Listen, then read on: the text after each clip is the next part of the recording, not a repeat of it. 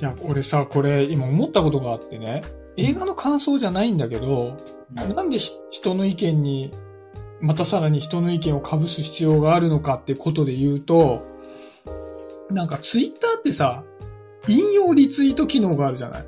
うん。マジで人の意見に被せるじゃん、あれ。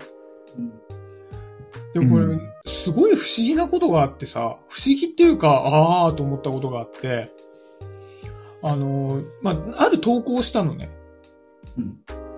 で、ある投稿をしたら、すぐに引用リツイートってなって、うん。あ私はこれ違うと思いますみたいなやつなわけ。うん。うん、おーとうと思って見たら、ああ、これ確かに表現の仕方が誤解を生むなと思ったの。うん。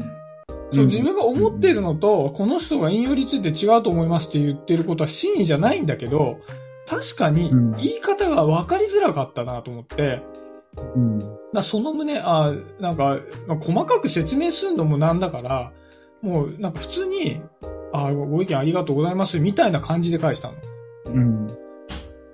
で、そしたら、その人は、あ、こうこうこう思ってんですよねって、まあ、それは普通に終わったんだよね。うん。で、でもそのつぶやきに関しては語弊があったなと思ったまんまだったの。うん。うん。まあでもそのまんましとこうと思って言ったら、めちゃめちゃその後に肯定的な、その引用リツイートとか、いいねがついたの。えー。そうだそうだって言って。で、そのツイートって感情的に取れば賛同者が得られそうな言い言い方だったの。でも真意じゃなかったわけ。うん。うん。うん。うん。でそのまま感情的に受け取って、そうだそうだがいっぱいついたんだけど、うん初めの人は、そこをちょっと冷静に見て、うん？ってなった人だったんだよね。うん。で、それ見たときに、あ、人って同じ文章を見てても自分がわ、なんだろう、理解したいように捉えるんだなと思ったわけ。ああ、うん。うん。だってこっちはもう言った本人語弊があると思ってるわけ。うん。うん。なんだけどそうだそうだってなってるわけよ。うん。だから、ああやってさ、自分が思いたいように受け取るっていう文化が根付いてしまうとさ、うん。結局、あ、こいつ分かってないやつだマウントみたいなのをさ、もうまんまと餌食になるわけじゃない。うん。そういう風に受け取りたい人にとっては。分かってないやつだと受け取りたい人にとっては、ちょっといいって言っただけで、あ、またまた、つって。なんかそう考えると、もう完全に耳障りのいいこと。いや、これ絶対に悪い、何のマイナス評価も得ないでしょう、みたいなことじゃないと、言いづらいっていうのは確かにわかるなと思った。うん。うん。そうだね。うん。まあ、と、とんがって、痛い目見たくないっていうね。あの、とんがってっていうか、ほ本心を言って。うん。うん。最近その、アメリカ在住の友達とよく話す機会があって、うん。う。うんん。ここでその日本との違い、コミュニケーションの違いをよく話すのね。あアメリカと日本の違いね。そうそうそうう。んうん。で、やっぱり日本人は、まあ、かなり優しい民族だから、そのうん、自分が言ったことであったり、行動したことに対して、相手がどういうふうに受け取るかっていうことを考えてから、割と自分の意思を表現する民族だと。ほうほう。うん。で、やっぱアメリカはかなり個人主義だから、もう自分の言いたいことを言う以上みたいな。で、投げたボールが相手にどういうふうに伝わるかっていうのは関係ねえよと。とりあえず俺言ったからね、みたいな、いうスタンスがかなり明確だから、なんかそこの違いって、なんか面白いなと思って話を聞いていたのね。うんうん。で、我々日本人だし、まあそういう相手の思いやりを持って発言をするっていうことに対しては、まあ俺も肯定派なんだけど、でもそこで自分が思っていないことを言うっていうことは、その人にとって違う私を表現することになっちゃうわけじゃない。そうだね。うん、でそれはコミュニケーションとしては不誠実だよね。ね。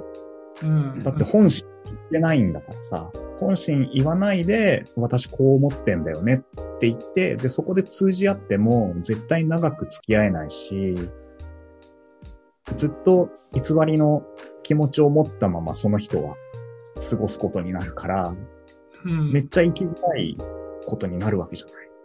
うん。で、それが何かのきっかけで爆発して、喧嘩とかさ、トラブルになるじゃない、うん。だから、やっぱ言う、言うべきことは言うというか、やっぱ思ってることはちゃんと言った方がいいっていうのは俺のスタンスだからまあ、欧米人みたいな、その、自分のことをちゃんと主張するっていうだけではないんだけれども、まあ、正直に言おうぜっていうところが俺のスタンスで、最近やっぱそういう SNS とかも出てくると、そういう自分の意見を考えて、ね、意図的になんかこう変えて表現をするっていうところにちょっと思うことがあるね、やっぱね。これはでも、どうなの？ユーモティはさ、そういう本心を言うっていうこととさ、本心を言うことに対するデメリットもありそうだぞっていうことに対してはどう思う？えっと、多分なんか、ま、マーサが一番問題視してるのは、なんか、ん自分が思ってる本心をねじ曲げて違うことを話すっていうことなんだと思うんだよね。うんだ。から、もし、その言うこと、本心を言うことに対して危険性があるのであれば喋らないとか、相手の話にうんうんってうなずいているとか、その意見は表明しないんだけど、こう、相手に寄り添うみたいな形で終わらせるみたいなことだとまだ憤りは少ないのかなとも思うんだよね。だから、そういう意味で言うと僕もあんまり本心を嘘つくことは少ないかなとは思う。あ、それは、まあ、言いづらそうだなと思ったら、とりあえずそこは静観して、うん、そう、なるほどねって言って、おしまいっていうふうにするってこと？うん。あまあ、そうそうそう、こっちの意見を聞いてないんだなって思うかな。求められてないなっていう感じに捉えるかも。その時は。ああ、なるほどね。うん、感想で言うと、相手が持ってる感想があって、僕が持つ感想があるんだけど、相手は自分の感想を話してるけど、こっちは、こっちの感想を出すと相手が乗っかってきそうだなっていう時は、相手は自分の話を聞いてほしいだけだっていう認識になって、相手の話を聞くっていうスタンスに移るし、僕の姿勢を変えるかもしれない、そういうふうに。おー、なるほど。うん、っていう対処の仕方かな。だから、あ、この、の人は僕の感想を知りたくはないのだな。うん。で、この会話は楽しんでるんだけどっていうスタンスに変えて相手してるかもしれない。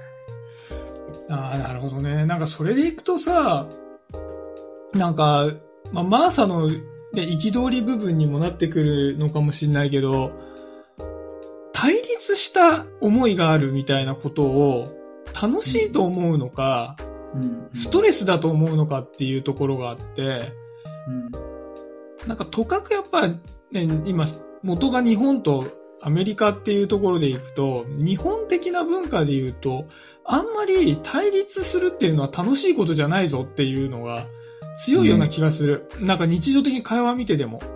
うん。たまになんか全然違うボールさ、放り投げてみるんだけどね、ああんまり楽しくなさそうにされちゃう。なんかそう、滞りなさをね、あえて阻害してみるんだけど、あ、ちょ、それいらないなって顔されちゃうね。うん。あれだね、そう。あの、ユモティの話を聞いて思ったのが、俺は割とその、ベースから割と自分にとっての心理的安全を感じているから、うん割と本心が言えちゃうタイプなのかもしれないなって思ったの。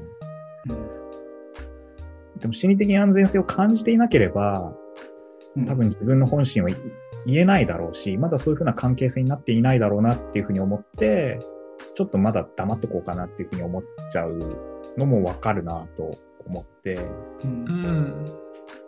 だからまだ、あの、あれだよね。だから、あ、心開いてくれてないのかなっていうふうにうん思ったりとかね。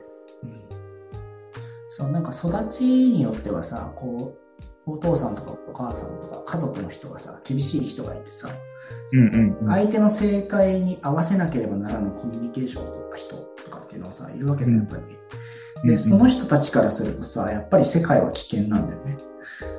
でなるほどそういう流儀が身についちゃってるからさ、やっぱり相手の動きを見てしまうし、こっちの正解はもうもはやないかもしれないじゃん、感想としても。うん。相手の正解を探るのがその人の正解だからさ。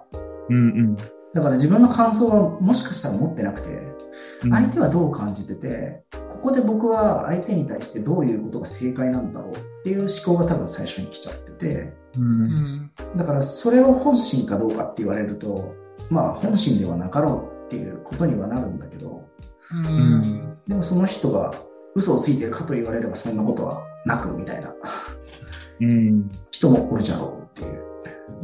で、比較的正解を求めるコミュニケーションが強い社会ではあるじゃん。うん。うん僕らはその義務教育をやっている中でもさ、一人や二人そういう先生とかもおったし、その禁止事項を伝えてしつけをするような場所が多いじゃん。やっちゃいけないっていう。